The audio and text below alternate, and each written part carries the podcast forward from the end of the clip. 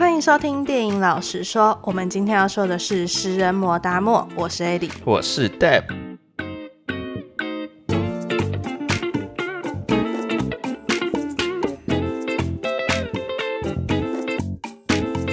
暌违已久，我们今天要来讲一部算是恐怖片，那也算是剧情片的一部非常热门的影集，叫做《食人魔达莫》。对，这部真的蛮扯的。你知道他在二十八天内就达到七亿多小时的观看量，而且他直接冲进 Netflix 的排行榜第二名哦，仅次于《怪奇物语》嘛？对，没错，而且《怪奇物语》第四集。对，因为《怪奇物语》已经累积了那么多流量，那么多粉丝。对，而且他到目前为止还是全球流量的第一名。然后你知道第二名是什么吗？第二名是什么？他的纪录片。哇！太扯，太扯，太扯，太扯！哎、欸，我那时候真的没想到这一部会这么火红哎、欸。呃，我们当初看到这部片的时候，其实我有想看，嗯，但是因为我们那时候正在准备 Cyberpunk，对，然后我心思都放在 Cyberpunk 上面，然后我一直没有时间去看这一部《食人魔达摩》，直到后面就是准备完 Cyberpunk 之后，我才可以开起来看。嗯，但是呢，我看完第一集，或者说第一集看到一半的时候，我其实就觉得很深的压迫感。嗯，就是让我那种很不舒服的感觉，所以我看到一半就先关掉，没有继续看下去。我原本以为我可以配着饭一直看，结果发现说看着这部完全吃不太下饭。对，我也是吃饭的时候，我想说好来追一下剧，嗯，然后就打开这一部，就大概看了五分钟之后，我就不行了，我就把它关掉了，你知道吗？尤其是前面一二三季的时候，对，就是那个整个让你就是非常的。压抑你的心情，觉得你的心情突然都很悲观，然后很不舒服，感觉你自己身体、心理上都感觉都有毛病。对，真的会吃不下饭。嗯，其实当初的时候，我们一开始原本是不是没有要打算要讲这部《食人魔达摩》啊？我记得一开始我们没有要拍这部。对，因为那时候我们一开始都觉得这个可能跟其他杀人魔的片不会差太多。嗯，结果没想到他是以一个完全不一样的角度去拍，就是以这个。达莫就这个杀人魔为主角，他的视角去拍这部片。嗯，因为那时候我们其实有在 IG 上面开投票，嗯，然后就问大家有没有看过这部片。嗯，然后差不多其实蛮平均的，有一些人有看过，然后有一些人是看过之后他觉得不喜欢。嗯，然后我有问我朋友，他就说他觉得，因为他一开始以为这部是一个很血腥的片，然后会有很多吃人的片段。嗯，但是，呃。这部影集，它更多时间是去描述说达莫这个人本身的一个成长背景，嗯，或者是他犯案的过程，然后旁人是怎么去看达莫这个人，嗯，就是以很多不同的角度去看达莫这个人，而且很多时候到了可能性侵或者是吃人或者杀人的片段的时候，他就会直接卡掉，他不会播出那个片段。嗯、对他的这一部影集，让我有想到另外一个 Netflix 的影集，安娜吗？你说创造安娜？对，创造安娜有点像，就是以不同的人的角色去看待安娜这个人是怎么样的一个人。对。不过在这个影集里面，更多的是呃，从达莫的一个本身去看这个世界的感觉。他看到这个世界就是非常的压抑自己，非常的呃病态的一个世界。嗯嗯，我觉得这其实是这部影集做的蛮好的一个点，因为其实我本身就很喜欢看那种。犯罪心理的片，嗯，所以我自己看的是蛮津津有味的，嗯，对。但是我觉得它还蛮好的一个点是在于说，它避掉了美国在讲到这种连环杀人犯的时候会一直被人诟病的点，就是媒体不断的在制造出明星罪犯，避开了这个点，就是它不是以一些血腥啊或是惊悚的呃内容来去吸引观众。嗯，而是以探讨这个人到底为什么会变成这样的角度去拍这部影集。哦，哦，但是，呃，他的这个举动其实也造就了明星罪犯这件事情发生。但我觉得更多时候是让我去认识这整件事情到底是发生什么事，而不是着重在于说，哦，他杀人的手法多么惊悚啊，嗯，什么的。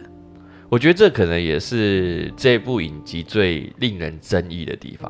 怎么说？就是你可能认为这是在讲达莫他的一个呃变成杀人魔的一个过程，嗯，但是呢，有些人可能也认为这是一个让这个达莫呢，好像有个申诉的机会。嗯，就让人以不一样的角度去看待达莫这个人。对，那这些事情其实是让一些人没法去接受的。原因是因为他们就认为达莫是一个施暴者的一个角色。嗯，那为什么要把他塑造成他好像也是无辜的这个角色？嗯，对，所以影集在播出之后也有非常多争议的事情。那这我们等一下也可以慢慢聊。对，我有整理说，哎，到底这个影集有几件争议的事情是怎么发生的？就直接进到。这一次的食人魔达莫，那我们一样会爆雷，所以如果还没看过食人魔达莫的话，可以先去追他的 Netflix 影集。对，好，那我们就开始吧。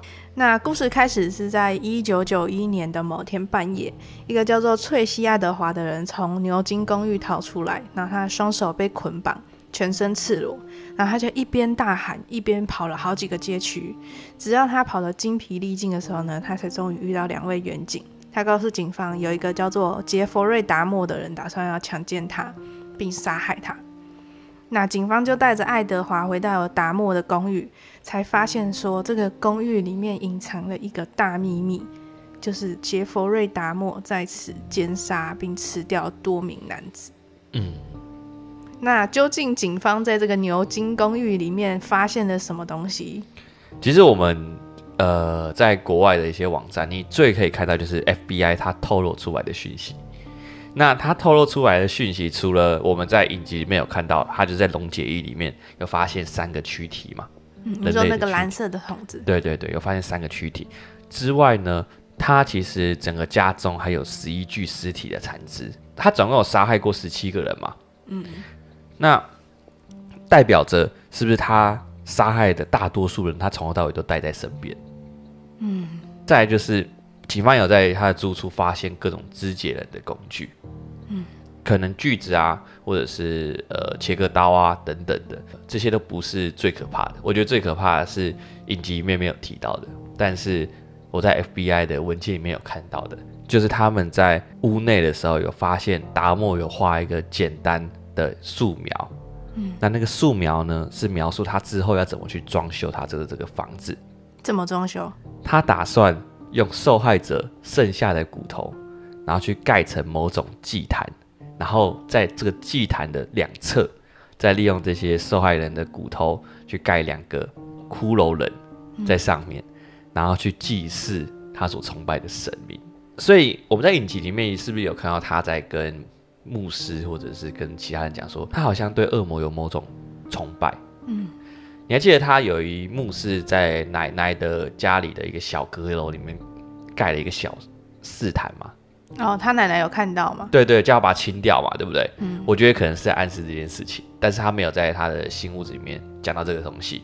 嗯我记得我看纪录片的时候，他确实有跟他的律师说，他打算要盖这个东西。嗯，然后他的律师就说：“所以你是觉得说，如果你盖了这个东西之后，这些人就会永远留在你身边吗？”嗯，他就说，在某种程度上是他是这样想。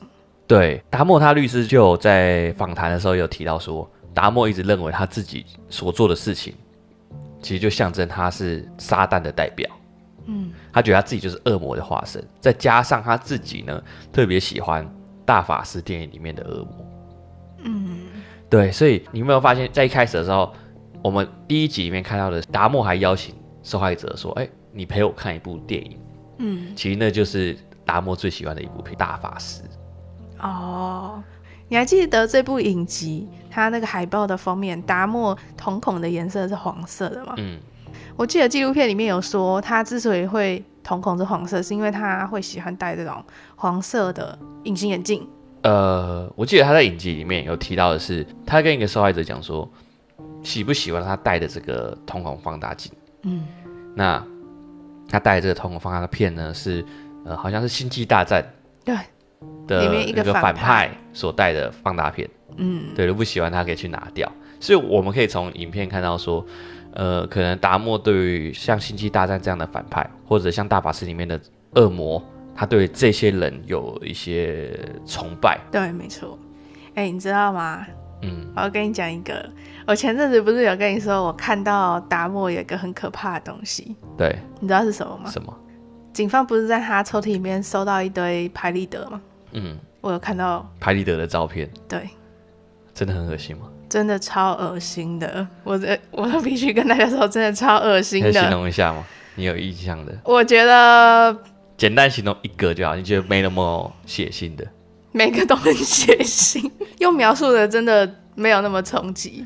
但是我必须说，我看完之后就会觉得说，达摩真的是恶魔，然后他真的是，我不知道为什么会有人做出这种丧心病狂的事情。什么事？什么事？就是、说出来。你知道我是一个很喜欢看恐怖片的人，对，我就是各种什么血腥啊、暴血啊、恐怖灵异啊什么的我都看。嗯。但是我看到这一组相片的时候，还是反胃，然后觉得，干，怎么会有人做出这种事啊？所以是什么照片？你不能一直卖关子，然后不说，你知道吗？这非常的不可以，你知道吗？说，大宇就举个例子。举个例子，就是有一张照片是有一颗头，然后旁边是那个人的手和他的生殖器。有一颗头，然后他被放在哪里？就放在桌上啊，被放在桌上，然后他旁边在整齐的放着一个生殖器跟他的一只手，两只手哦，两只手，就是把它肢解之后还拍照的照片，嗯，哦，好恶哦！我跟你讲，就是用讲的时候没有看到的时候冲击，因为就用讲的就是二手资讯的，哦，就像我在影集里面的时候都不觉得说这些拍立得有什么，嗯，可是当你，看到了之后，你就会觉得说，警方说那些什么丧心病狂啊、恶魔啊，都不是夸张。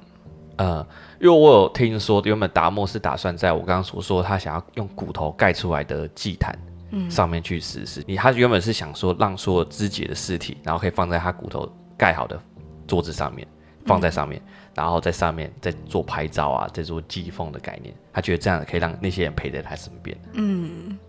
哇，真是越想越讲越可怕。而且你知道为什么会找到这一系列的拍立得吗？为什么？是因为在抖音上面有出现一个叫做杰佛瑞达莫拍立得挑战。你知道抖音上面都会有一些挑战，我知道，然后去让你做一些事情。嗯，然后就有些人做了一些这个挑战，所以我才看得到那一组照片。所以抖音上面没有禁止这些东西？我不知道有没有，但是确实是有这个挑战。但我觉得应该会被禁止吧。合理来说，应该会禁止这个东西。所以你是在抖音上面看到这个照片吗？没有，我是去查他那个照片到底是什么的时候，嗯、我就查到抖音上面有这个挑战。这不就是一个很 sick、欸、明星罪犯的一个？对啊，好啊，那我们之后可以说。那通常我们看到这种重大的刑案发生的时候，其实我们一定会去看。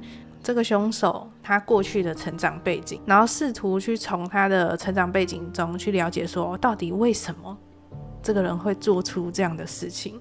嗯，那确实在这个达莫的案子里面，也有很多常常被提出来的一些成长的重要事件，像是第一个是他爸爸会带他去解剖路杀动物，嗯，基本上就是在路上，然后可能被车撞死的动物，然后他们就会捡回来去解剖，嗯。第二个是他妈妈有产后忧郁症，然后有好几次都在他面前自杀。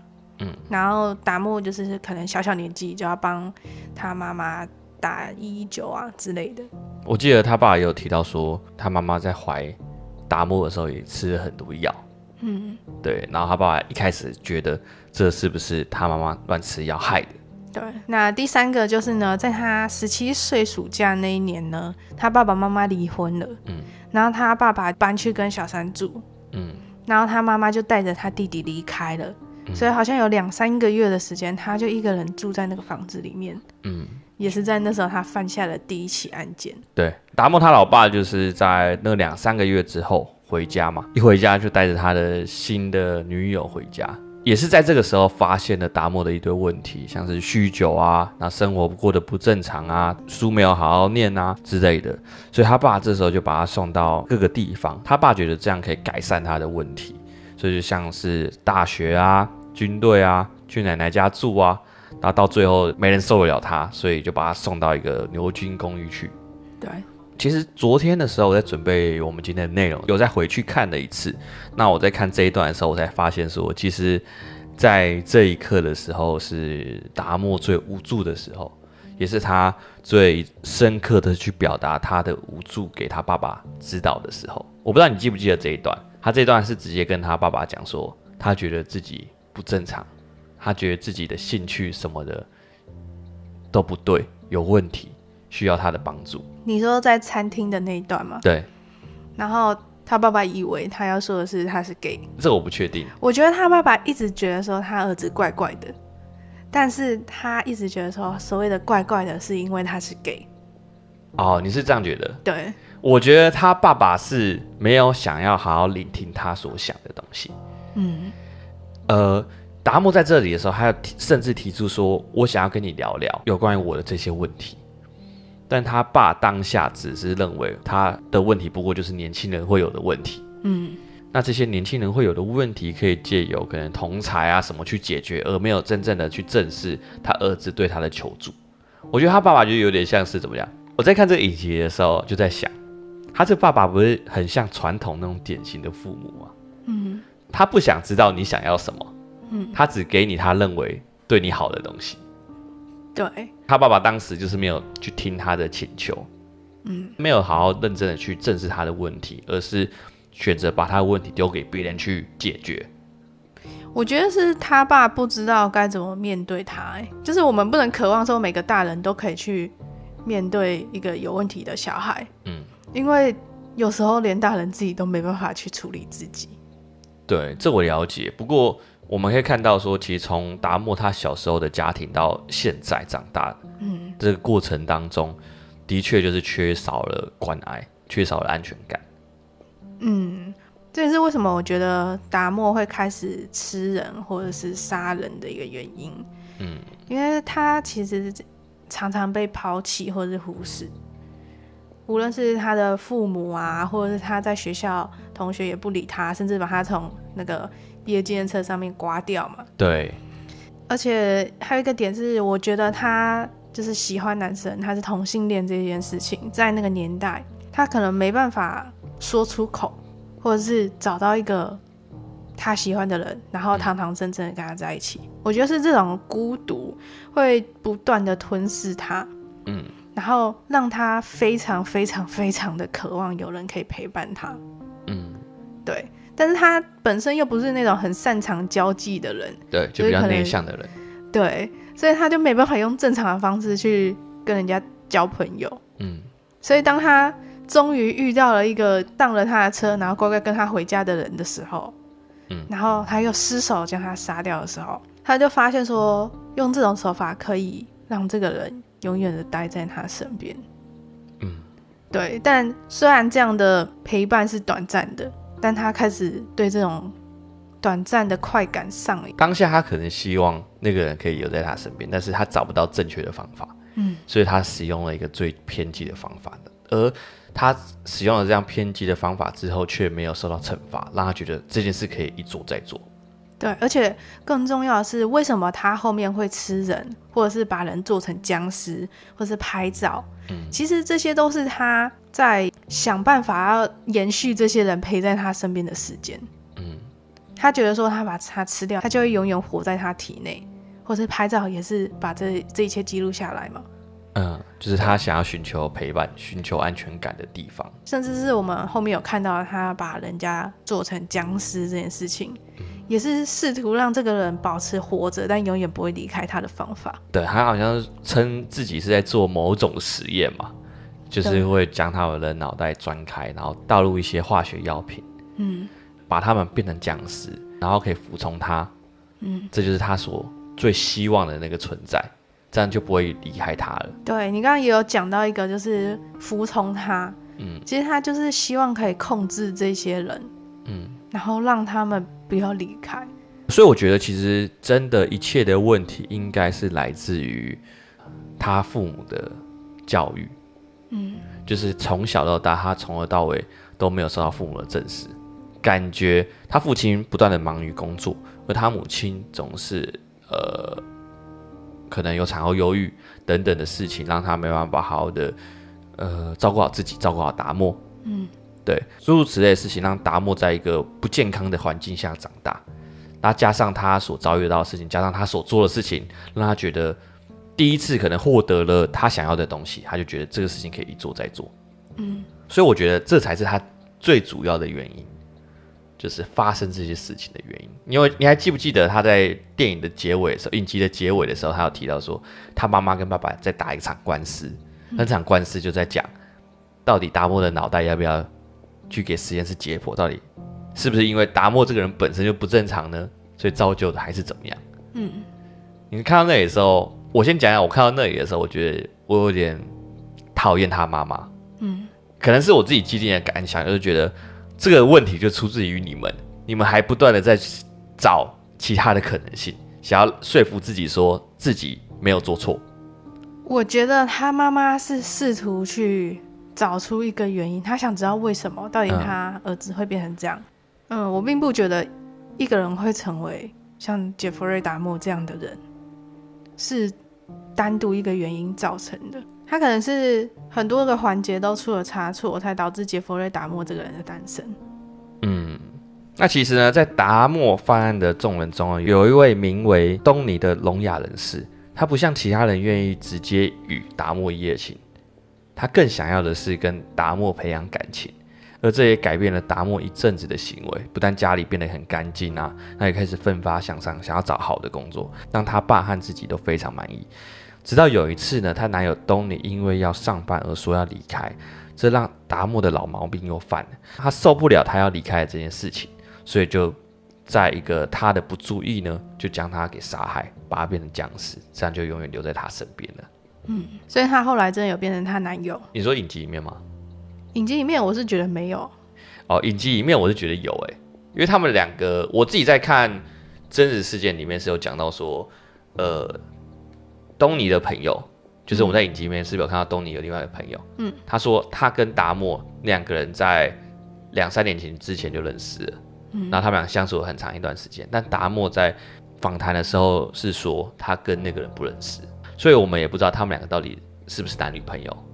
嗯，对。但是呃，从影集里面这里的表达，我是觉得他应该是想要表达他是在当时愿意好好认真关心达莫的那个人。也因此让达摩有了一些改变。我相信很多人看到这里，应该都会觉得这一段是一个非常可惜的一段。就是这个东尼，他明明是一个那么好的人，然后那么善良的人，然后也好好的，也很有耐心的想要帮助达摩，结果达摩还是继续向下沉沦。那你觉得在这种状况下，东尼应该怎么解决这件事情？我觉得他没法解决，我觉得他已经做到最好了。嗯。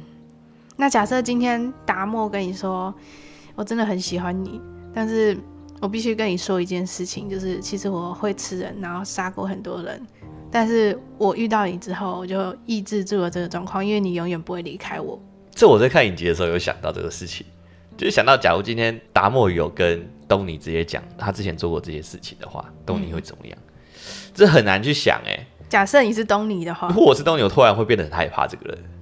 我也会，我会离开他。哎，可是这不就是达摩所害怕的吗？对，但是我们先啊，这个问题就很难解解决，除非东尼对达摩已经有到那种非常非常爱的程度，死心塌地的那种程度。但这怎么死心塌地，我还是没办法接受。就是我的另外一半是一个随时随地都想吃掉我，因为他害怕我可能去上班之后就回不来之类的。如果但如果这时候达摩又再多跟你讲一句说，我绝对不会让这种事发生在你身上。他如果对你下了一些誓言，然后答应你说绝对不会再伤害任何人，嗯，那你会怎么样？誓言值多少钱呐、啊？但是这代表说他很重视你这个人啊。我觉得我会对他的态度变成有点有些害怕，嗯，但是也会不知所措。如果他说了这样的话，你会不知道该怎么办。你到底该不该检举他，还是要离开他？嗯、但是如果你单纯离开他，他有可能又会杀害你。对。但如果你不离开他，你也有生命危险，因为他有可能哪天喝醉就把你杀掉。对，其实，在纪录片里面有一个警官是说到说，达莫每次要杀人的时候，他一定会喝醉，因为他不喝醉，他没办法做这种事情。所以连他自己都一样都觉得太可怕了。对，他自己也知道他做的事情是不对的。嗯，但是他就是克制不了自己。对，就是他算本性嘛，算他潜意识吧。对啊，要是我就会离开。离开，那你会报警吗？我会报警啊！看，我一定会报警啊！我会去投诉他，但是呢，我不会说我要离开他。哦，有点像是他爸后面在陪伴他的方式。哦，对，这是对我自己安全、对大家也安全的一个方法。如果我真的很爱他的话，嗯，对，好啦，希望大家都不要遇到这种事。对啊，他就是恐怖情人。这已经不是恐怖情人了，已经不只是恐怖情人了吧？好，那我们想聊一下，其中有一个受害者是蛮多人在讨论的，嗯，就是叫做科内拉克的一个辽国的受害者。科内拉克呢，他其实有被抓进公寓里面，他本来是可以逃过一劫的，因为他趁着达莫出去买啤酒的时候跑掉了。那邻居看到他的时候就帮他报警，嗯，警察有到现场。而且他还有进到达莫家，但是达莫却宣称这个科内拉克是他的男朋友，而且他只是喝醉了，所以才没办法说话，就看起来很像被下药。对，警方就以为他只是喝醉，所以他就走了。嗯、但其实，如果警方可以再继续稍微警觉一点的话，他就会去查杰弗瑞达莫这个人，就会知道说他之前性侵过这个科内拉克的哥哥。当时科内拉克只有十四岁，而且更夸张的是，当时达莫房里还躺着另外一名受害者。这在影集里面有拍出来吗？有，我有点忘记了。影集里面他是拍到他在床下，就被床挡住，所以警察没有看到。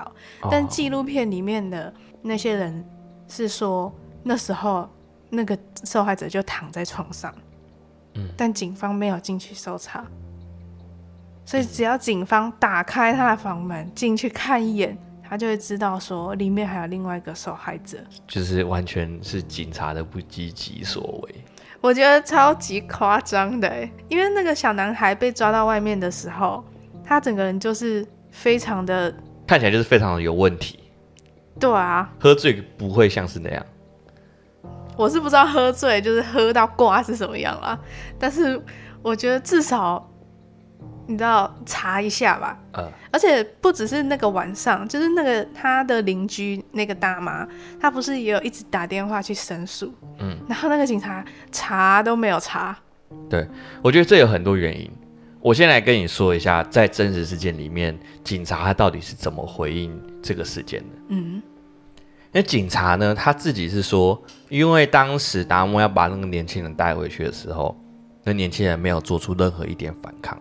废话，啊，喝醉的人会反抗吗？因为如果他今天有危机意识的话，应该会反抗。啊，但是他就是，反正这是他当时的理由啊。那他当时的理由，信不信由你这样子。那、呃、我觉得有其他的原因啊，应该一个也是你刚刚所说的，他的邻居不断的打电话报警，对警察他们来讲可能也有点烦，就觉得啊，反正又没没什么事，就随便看一下。再加上。我猜那两个警察啦，多多少少有一些种族的主义在里面。嗯，再来就是他们所住的那个那一区本来就是一个非常乱的一区。嗯，你看一开始的时候，警察进去的时候就问达莫说：“哎，你有没有吸毒什么？你可以直接跟我们说什么的。”就代表说这个区域很常发生一些违法的事情，但警察都是睁一只眼闭一只眼。我觉得这完全就是警方的问题，不能因为这个地方很多犯罪的事情。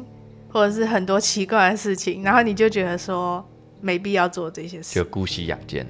对啊，而且其实不只是这边的警察，嗯，就是在影集里面，达莫已经有好几次差点被警察发现。嗯，现在第一次就是他杀完第一个受害者的时候，对，然后他不是开车酒驾，然后被警察拦截，嗯，然后警察还。看到他后面有塑胶袋，问他说在干嘛？嗯，然后这时候达莫就使出我爸妈离婚之术，对，然后警察就放过了他一劫。但老实说，我觉得那理由还蛮充足的。一般的人如果有，嗯、一般的警察如果有一些什么人情味的话，嗯，他们可能在这个时刻都会做出这样的决定。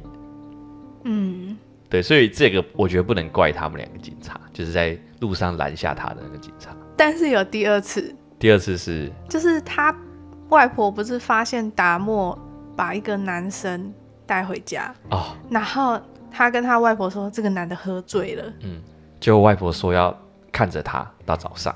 对，你知道在那一段的时候，我就一直在想说，到底他外婆知不知道达莫有做什么事？因为我记得警察在询问达摩的这些事情的时候，他也问到说：“你外婆都不知道这件事情吗？”然后达摩说：“maybe。”然后或者说有可能知道吧？什么？就是你是不是在想，达摩他外婆有没有可能睁一只眼闭一只眼在看这些事情？对，对。因为你家有尸臭味，然后你的孙子会一直带人进来，但你从来没有看过有人出去过，你们不觉得很诡异吗？对，我觉得有可能他外婆觉得他孙子在搞着什么奇怪的事情，但是他的想象就是局限在他的孙子可能是 gay 这件事情上面。对，然后他外婆就宁愿当做没看到这些事情，而没有去更。细的了解到底发生了什么事情？对，我觉得几乎影集里面的每个人都是因为他们想象不到有一个人可以做出这么可怕的事情，嗯、所以放过了达摩。嗯，而结果达摩其实就确实做了一个恐怖到让你无法想象的事。对，像是刚刚那个喝醉的男子，他离开之后，他还有警局报警。嗯，但是警察也觉得说。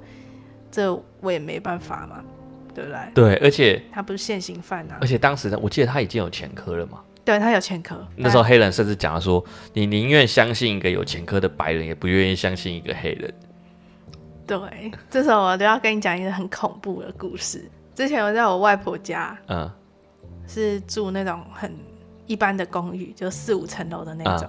嗯、然后在那个公寓里面呢，其实只有三户，嗯，因为。嗯，我外婆她可能有两三户，嗯，然后呃，其中另外一个邻居也有两三户，嗯，那唯一有一个就是第三个那个邻居，嗯，他是只有一户，然后他跟他妈妈住，有一阵子呢，那个公寓的一楼会摆着一个很臭的东西，嗯，超级臭的，就你一进到公寓你就会开始呕吐，嗯，后来问一问就知道是第三个那个跟妈妈住的那个那户，嗯。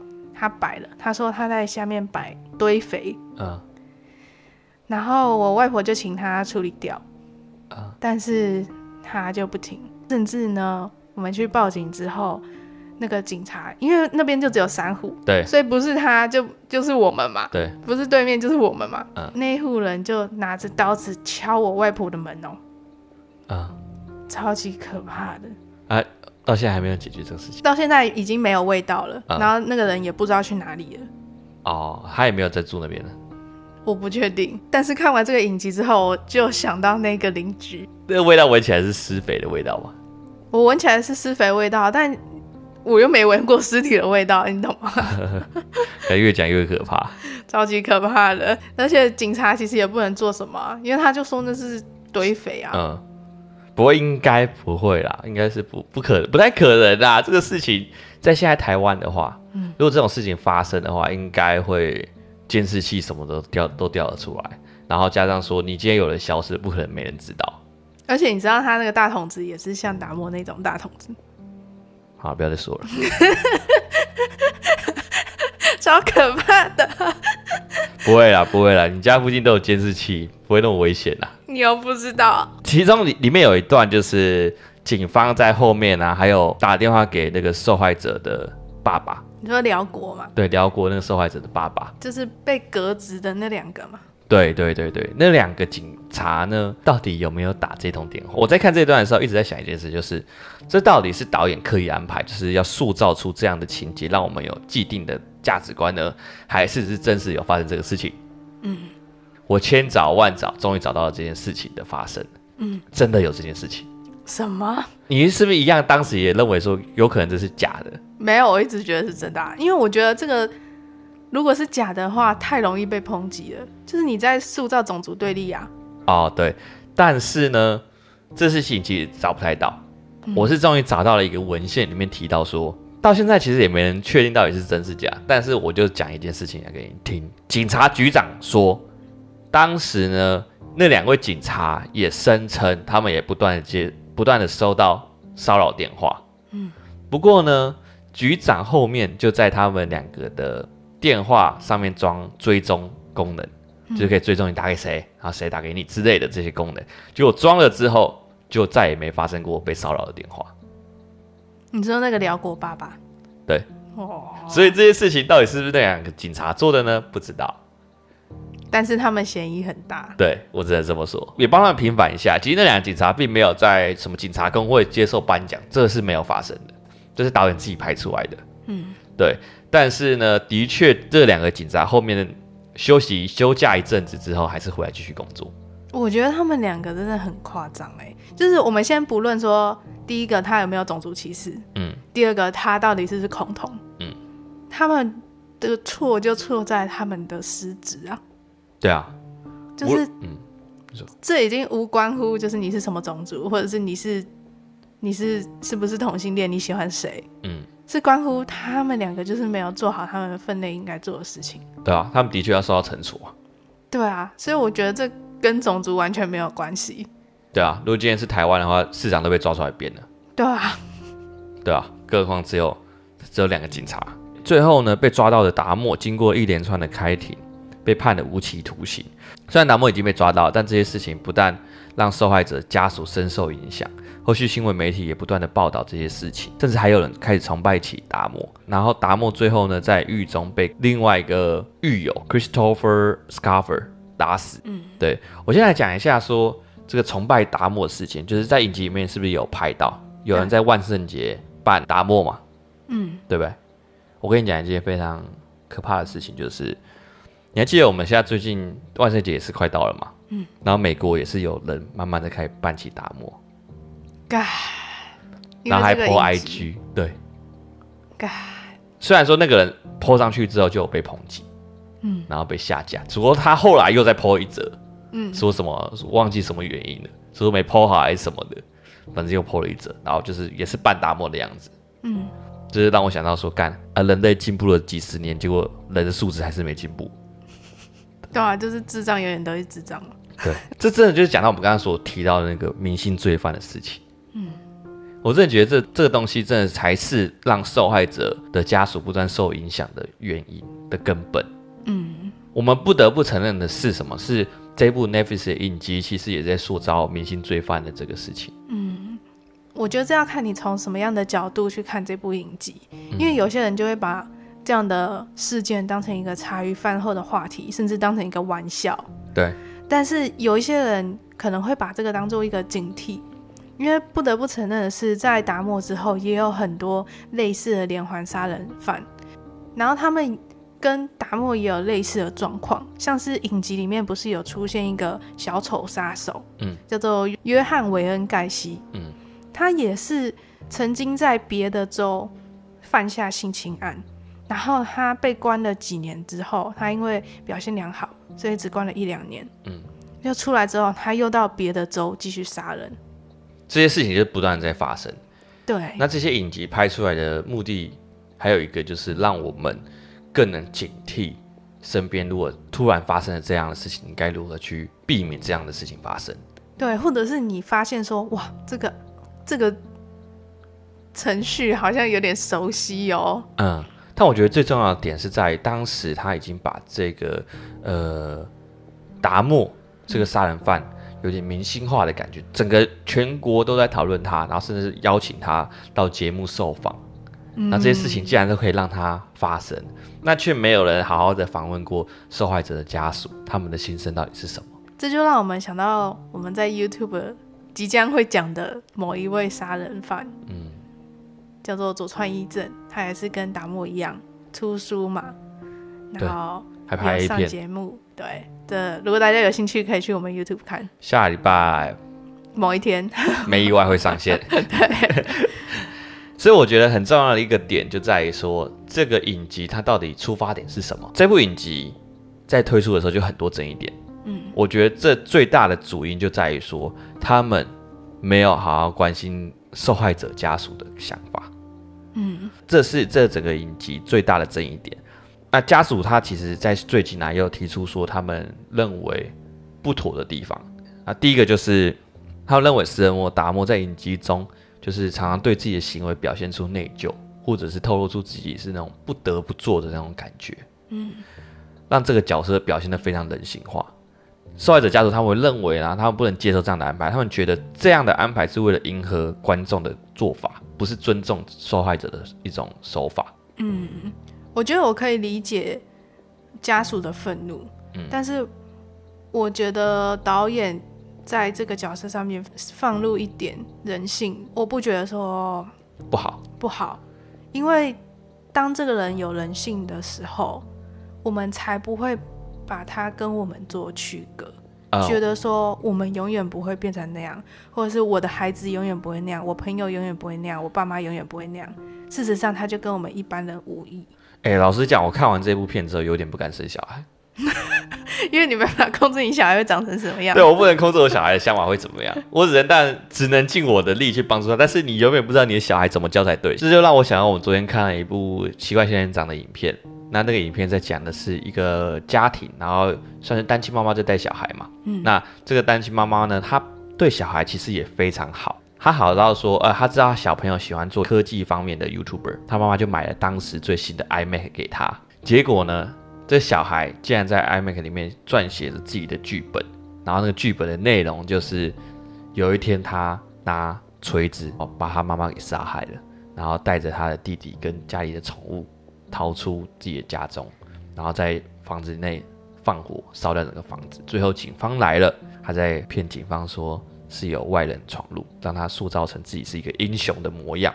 对，对，就是这样的事情，就让我想到说，看那小孩子到底要怎么养才对？就你不能对他太好，那也不能对他太坏，不然怎么拿捏那个平衡？不然都要变成杀人魔。对啊，但我不得不说，这其实算是应该算是少例啦。就是在这两个案例里面都有，其实都有一个弟弟。哦，那就不要生弟弟。不是啊，就是为什么弟弟不会变这样，但哥哥就会？这感觉就要牵扯到很多东西了。不过我们探讨回来，你刚刚所说的那个问题，就是你说加一点人性的目的是让他不要跟我们太过区隔嘛？嗯，对不对？我觉得这是一个很重要的点，就在于说很多人，包括他爸爸，包括他妈妈，或他身边的人都认为他跟我们不是同一个世界的，嗯，都觉得他是属于恶魔的。但事实上，导演这个表达手法的确就像你说的，这样才让他让我们更加警惕这个人的存在，更加警惕不要让这个事情再次发生。嗯，因为我在那个纪录片里面有看到，嗯，就是在这部影集里面不是有一个很重要角色是邻居吗？对。然后在纪录片里面，他的邻居是一个男生，那他跟达莫之间有往来哦。嗯，我知道。你有看那纪录片？我没看纪录片，但是我看到一些真实事件，我在描述。对，那个邻居甚至说姐姐要办婚礼，嗯，但他没有钱买那个婚礼礼物给他姐姐。对。然后他就问说达莫可不可以借他一点钱，然后达莫就说没问题啊，他就很大方的借给他钱。嗯。那他们平常也有往来，然后关心彼此。但是呢，他有一次真的闻到一个尸臭味还是什么，然后他去敲门，结果他就透过那个猫眼。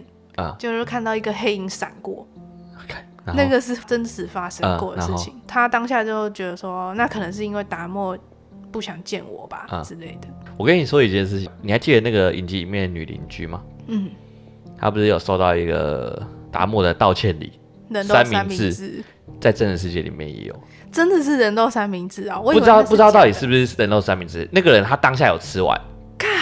他吃完之后呢，后面这个事情发生之后被爆料出来之后，警方抓到他之后，他在思考到那一天他到底吃的是什么三明治。所以那个不是一个道歉礼，可是他请他吃的东西。那的确是他请他吃的一个，就只是请他吃这个三明治。对，而且呃也不是道歉礼，因为呃一在影集里面他是把了真实世界里面两个人物放在一起，因为真实世界里面真的不断报警的是住在隔壁大楼的。邻居，并不是跟他们同一栋大楼的，住在隔壁房的邻居，住在隔壁房的那个邻居只有收到他的三明治而已。是隔壁栋的大楼才不断的报警，他一直听到有奇怪的声音，闻到奇怪的味道，所以才报警。哇，那住在他那栋楼的人都是没有鼻子吗？我不知道，我不知道到底是为什么，可能他们都有鼻子，但他们都闻得到，但是他们没有去做反应，只有隔壁栋的邻居才有做反应，所以在影集里面是把这两个角色合在一起。好，那我们回到这个争议点里面来。嗯，那第二个点，我觉得才是我自己会很在意的点。受害者家属不能接受的原因在于，他很忠实的还原在法庭中家属的证词那一趴。我有看过那一段影片，嗯、那段影片几乎一模一样，连穿的衣服什么都一模一样。你还记得有一个有一个女生，她也特别爆气，然后还准备要打达莫嘛？嗯，就是那个女生一模模一样样，完全表达出来。在这时候，我就心里就在思考：假如今天我是受害者家属，我看到这个影片，我会想什么？我今天看到自己的家人在影集里面遭受了达摩的杀害。那这大对他来说是一个娱乐，但我看到这个东西，我只是让我再想到一次当时我的心情，当时我的状况，嗯，所以我觉得这一块是我很认同他们的想法的，很认同他们不希望达莫这个影集忠实还原的原因。嗯，我自己是觉得，当你要拍这种写实的犯罪片的时候，你就已经抱持着这个东西一定会很有争议，嗯的心理，嗯，所以究竟他们该不该做这件事情，有很多说法啦。对，你可以说是为了要警示后人，也可以说不能这样子拍，因为这样子对死者不尊重。无论如何，你就是没办法满足每一个人。对，但我觉得重要的一点在于说，他们没有去告知家属他们会拍出这部分，或者是让他们知道说他们会怎么拍。但有可能你告知了之后，很多东西都不能用。哦，对了，这也是一种可能，就是你要自己去拿捏。但是我觉得。呃，把这东西，如果你只是沦为娱乐的话，我觉得这的确是蛮伤人的，对受害者家属来说。对啊，所以其实有很多人说这部片很无聊的时候，我反而觉得是有点欣慰的。嗯，就是至少它真的不是一个，你知道，把这个东西当成好玩的的一部片。嗯，对。那我后面其实还有查到一个呃争议点，在国外比较多人在讲，在台湾好像没听到什么在讲。其实这个食人魔达莫的故事。总共有被拍过三次，嗯，其中有一次呢，或者说有一段故事，有一部电影，他拍的叫做《My Dear Friend Dahmer》，嗯，你有看过那部吗？我知道那部。那部电影呢，其实出自于一个漫画家，叫做 Derf Backderf，嗯，那这个 Derf Backderf 他是达莫的高中同学，嗯，其实他在达莫杀人之前就开始记录着他所做的一切，但是他拍出来的角度反而不一样，他拍出来的角度是。在他的眼中，达莫到底是怎么样的一个人？他一直觉得达莫这个人跟他高中同学、跟跟其他高中的朋友都完全不一样，所以他拍出了达莫不一样的角度去看这个世界。而这一切都是发生在达莫杀人前的事情，因为达莫确确实实杀人的时间是在他高中毕业后的两个礼拜。嗯，对，所以他就为此出一套漫画，到现在还在连载。呃，我不知道到现在有没有在连载，但是我知道是最近好像二零一七还二零零七的时候还有有关于这一部漫画的消息。嗯嗯，对，就是他在监狱里面收到的那一个漫画吗？应该不是，因为在监狱里面收到那个漫画是把他英雄化嘛。嗯，对，但是在他的这个漫画里面，主要在描述的内容是他高中生活，说我看他在高中生活的时候看到达摩是怎么样的一个人。嗯，所以我觉得应该不是那套漫画，但是你提到那套漫画也让我想到说。这个 Derf Backderf 也因此，因为这个影集受到很多人的责骂，嗯，觉得是因为有这个漫画家给他们的意见，所以才让他们拍出这样的影集。因为他们可能认为那一套漫画就在指 Derf Backderf 这一套漫画，哦，因为里面也有抨击到明星罪犯的这件事情嘛，嗯，对，所以他们有些粉丝可能认为那套漫画就是在讲这一套，嗯嗯，对，所以他没有被骂，所以他还特别在 Twitter 上发文说，他从头到尾都没有跟。影集建议过任何的事情，完全没有任何的内容是出自于他的嘴巴。嗯，对，就是有关于他的那个另外一件起争议的事情。好，那我们就进到了最后评分的部分。这一部片你会给他几分？Ellie？我会给他八点九分，原因是我觉得他很完整的描述了这整起事件，而且。我在看这种心理犯罪的影集或者真实世界改编的影集的时候呢，我不太喜欢被扭曲的事实，嗯，所以我会嗯、呃、希望它更贴近于真实发生的事情，而且是尽量客观的，嗯，像是我觉得在影集里面呢，他并没有说究竟这一切的发生是不是因为他爸爸或者他妈妈或者是什么是警察，嗯，他并没有说一定是因为什么样。因为真实事件就是你没办法说一定是怎么样。对。那我也很喜欢他在杰弗瑞·达莫被捕之后呢，他还花了大概三集的时间在讲呃邻居或是外界，可能政府啊、媒体啊、警方里面对于达莫的看法，嗯，就是去交代说，其实除了达莫本身之外，在这个案件里面还涉及到非常非常多的其他人，而不仅仅是只有达莫而已。所以这是我很喜欢这部影集的原因，即便它可能不是很血腥暴力，嗯，或者是有点沉重，但我觉得我看这种心理犯罪的影集，我就是想了解说，到底为什么会有人变成这样，嗯，然后他对于其他人会有什么样的影响？嗯，我自己的话，我给他七点五分，嗯。原因是因为我老实说，看完这个影集之后，再去看那些真实事件之后，觉得，呃，这类型的影片好像不太适合真的被实实在在的翻拍成一部影集。嗯，因为对我来说，电影或影集，它说到最单纯的本质还是在娱乐的效果上面。嗯，那如果你要将你要将达摩翻拍成电影或影集的话，是不是不应该那么的真实还原那个？存在，因为这等于会对受害者二次伤害。嗯，更何况这一部影集现在炒到那么热门，那是不是等于这些受害者家属他们想避也避不掉这部影集？对，这部电影，所以这对他们来说是非常沉重的伤害。然后透过这种伤害去娱乐大众，或者说去传递知识，我觉得是我自己不喜欢的一部分。当然，不可否认的是，他在里面拍的一些议题，真的表达得非常好。就是像明星罪犯，或者是受害人受到的影响，对。但是我觉得这类型的影片，呃，其实改造成纪录片的方式，让世人去记得它，我觉得会比较适合。所以这是我没有给他到很高分的原因。但是你想想看，如果今天没有这部影集，就不会有这么多人知道原来历史上有这种恐怖的人，然后也不会有人记得那些受害者。对，但是如果今天没有这部影集，那些受害者的家属就可能原本好好的，没有再因此而伤痛，又再次被掀起那时候伤痛的疤。对啊，也是，对不对？你对大众来讲，可能很多人会因此注意到这些事情，但对那些受害者家属来讲，又是在经历一次的伤害，哪一个比较重要？哪一个是影响比较深？你对我们来说，我们就是讲一个议题，我们。从此知道有知道这个议题，但这个东西它延续多久？你看《达摩》这部影集，可能一年两年，我觉得就差不多，可能就没人在讨论这部《达摩》的影集了。但是对受害者家属，他们要抚平他们身上的伤痛要多久？是不是又要更久？你知道这时候就要怎么处理吗？怎么处理？公园盖起来啊！啊，你说那个纪念他们的公园？对啊，我觉得他最后把片段放在争论到底要不要盖公园，蛮特别的。嗯，就是。那本周的评论是来自一个叫做朵瑞斯的朋友，他的主题是快让艾莉玩游戏，入坑电狱判客了，期待你们的 YouTube 出来。听完之后，现在只想去买游戏来玩。